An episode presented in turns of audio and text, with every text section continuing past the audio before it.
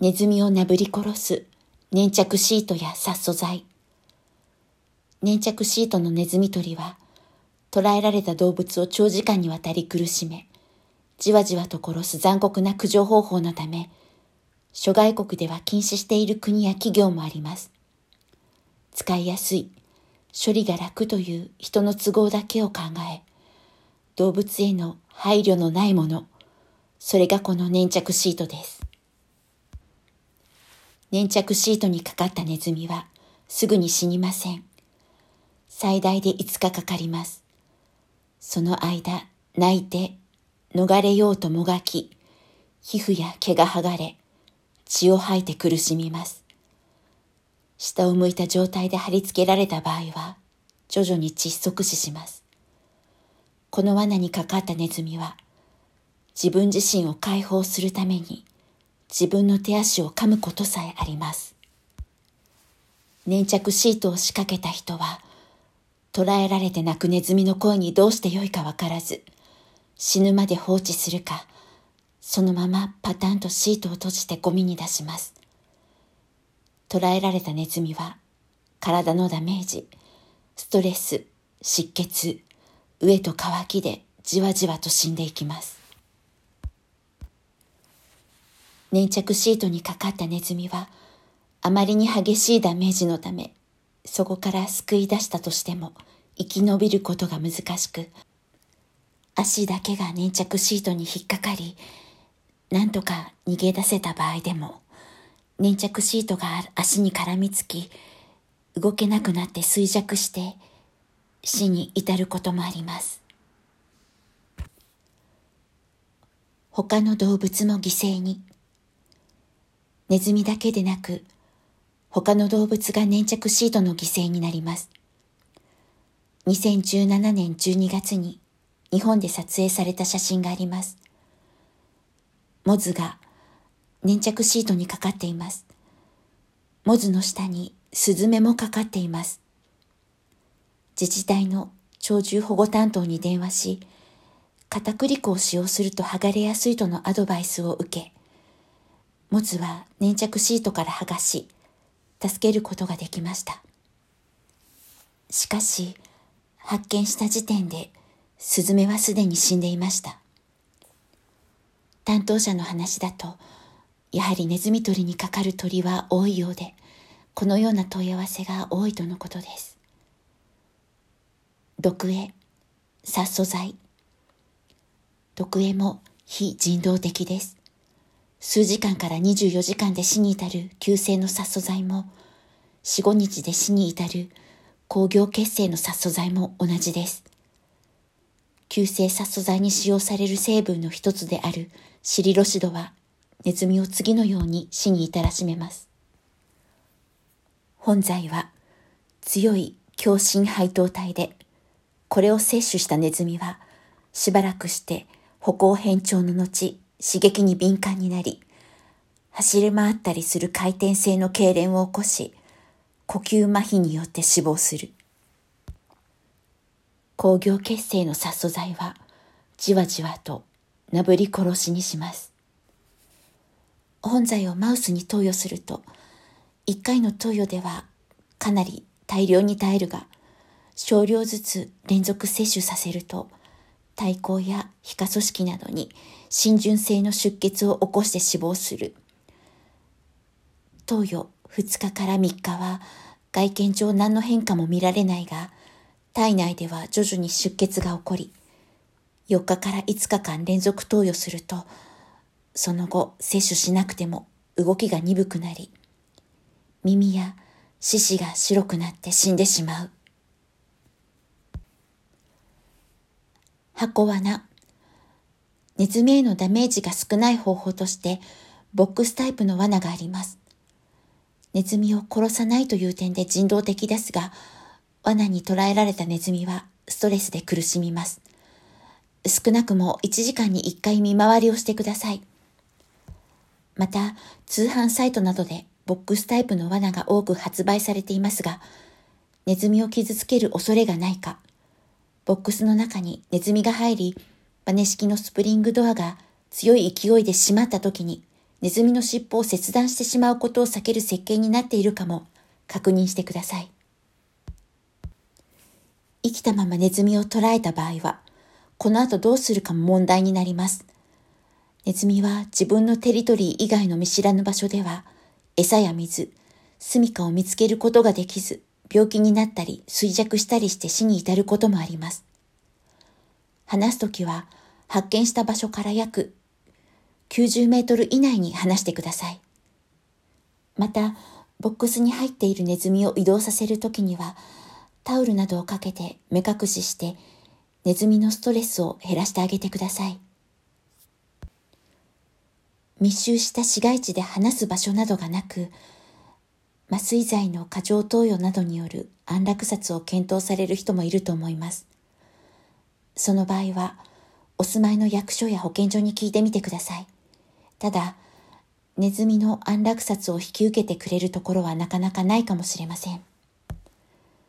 捕らえたネズミをどうすればよいか相談しても、水没させてください。2、3日そのままにしておけば餓死します。というのが保健所の対応です。害獣扱いされているネズミに法的な権利はないと解釈され、実質どのような殺し方も許されているのが現状です。最寄りの動物病院にネズミの安楽殺をしてもらえるかの相談をしてみるのも一つの方法だと思います。ネズミを防ぐ人道的で確かな方法。粘着シートや殺素剤でネズミを殺し続けても異常なスピードで繁殖するネズミを防ぐことはできません。殺素材に耐性を持ったスーパーラットも増えています。殺してもいたちごっこにしかなりません。ネズミを防ぐ唯一の効果的な方法は、ネズミと人の住処を分けるということしかありません。人の住処に入り食べ物を得ることができるからネズミは増えるのです。大事なのはネズミが入ってこないように対策をするという基本的なことです。対策1、侵入口を塞ぐ。小さなネズミだと1、2センチ程度の隙間からも入ってきます。ドアの隙間、台所のパイプ周りの隙間、エアコンのパイプ周りの隙間、換気扇、床下換気口、家の壁や基礎部分の隙間を徹底的にチェックしてみてください。ホームセンターにはひびを補修し隙間を塞ぐ様々な材料が売られています。シーリング、パテ、モルタルで埋め、埋めることができない場所や広い範囲は金網で塞いでください。アルミだとネズミはかじってしまうので、ステンレスなどの強度の高いものを使ってください。ネズミの通り道はネズミの油で黒くなっています。ネズミがかじった跡がある場所や小さな米粒大のクマネズミの糞、あるいは小豆大のドブネズミの糞がある場所は、ネズミがどこを通り道にしているかを特定するのに役立ちます。対策に、食べ物を片付ける。パンくずなども散らかしたりせず、きれいに片付けて、ネズミが食べ物にアクセスできないようにしてください。テーブルの上などに置いておく場合は、食べ物はネズミがかじらない容器に入れ、ゴミ箱もしっかりと蓋をしてください。ペットフードも置いたままにしないようにしてください。対策3、隠れ家をなくす。家周りの草を刈り込み、ネズミの隠れ場所を減らしてください。使っていない植木鉢や木材、バーベキューセットなどのアウトドア用品もネズミの隠れ場所になります。家から離れた場所に収納するようにしてください。もし家の中に出ているのがクマネズミであれば、彼らはとても警戒心が強いため、様子が変わることで逃げ出すこともあります。センサーで光が出る器具を設置するなどがその方法です。また、ネズミは嗅覚の優れた動物です。アンモニアやハーブといったネズミの嫌う匂いで家の中に入ってくるのを防止する手もあります。日本の家屋で見られるネズミは、ドブネズミ、クマネズミ、ハツカネズミの3種類です。多いのはクマネズミと言われていますが、他のネズミの可能性もあります。糞の大きさでネズミの種類を推定できます。ドブネズミ、クマネズミ、ハツカネズミの順で体が大きく、体の大きさに比例して糞も大きくなります。ドブネズミの糞が10ミリから20ミリ、クマネズミが6ミリから10ミリ、ハツカネズミが4ミリから7ミリです。ネズミには本当に法律が適用されないのか粘着シートで捕らえられたネズミや殺素剤を食べたネズミは、拷問とも言っていい苦しみを経験して死に至ります。箱罠で捕らえたネズミは、水没や餓死で殺されます。ネズミを安楽殺できないのか自治体に問い合わせても、ネズミは害獣で、鳥獣保護法、鳥獣の保護及び管理並びに狩猟の適正化に関する法律や、動物愛護管理法、動物の愛護及び管理に関する法律の対象になっていないと、判で押したような答えが返ってきます。確かに、鳥獣の保護及び管理並びに狩猟の適正化に関する法律で、ドブネズミ、クマネズミ、ハツカネズミは、環境衛生の維持に重大な支障を及ぼす恐れのある鳥獣として、同法の対象から除外されています。しかし、動物の愛護及び管理に関する法律や、同法に基づく動物の殺処分方法に関する指針の対象からも除外されているとは必ずしも言えません。この法律は、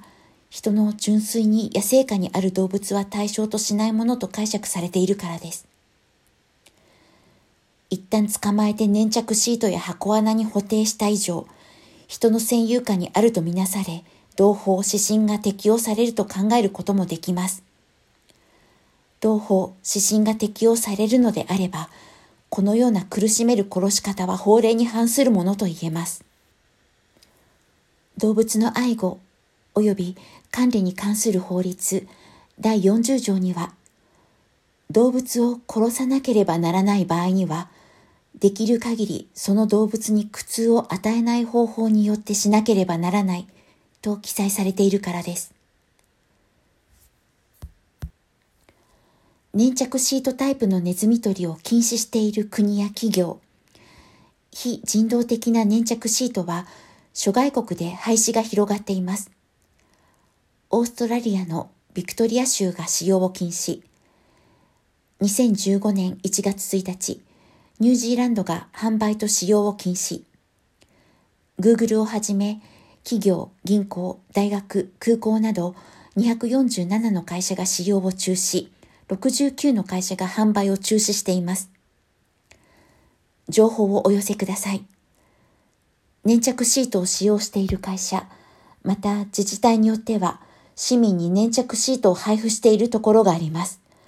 そのような情報があれば、アニマルライツセンターまでお寄せください。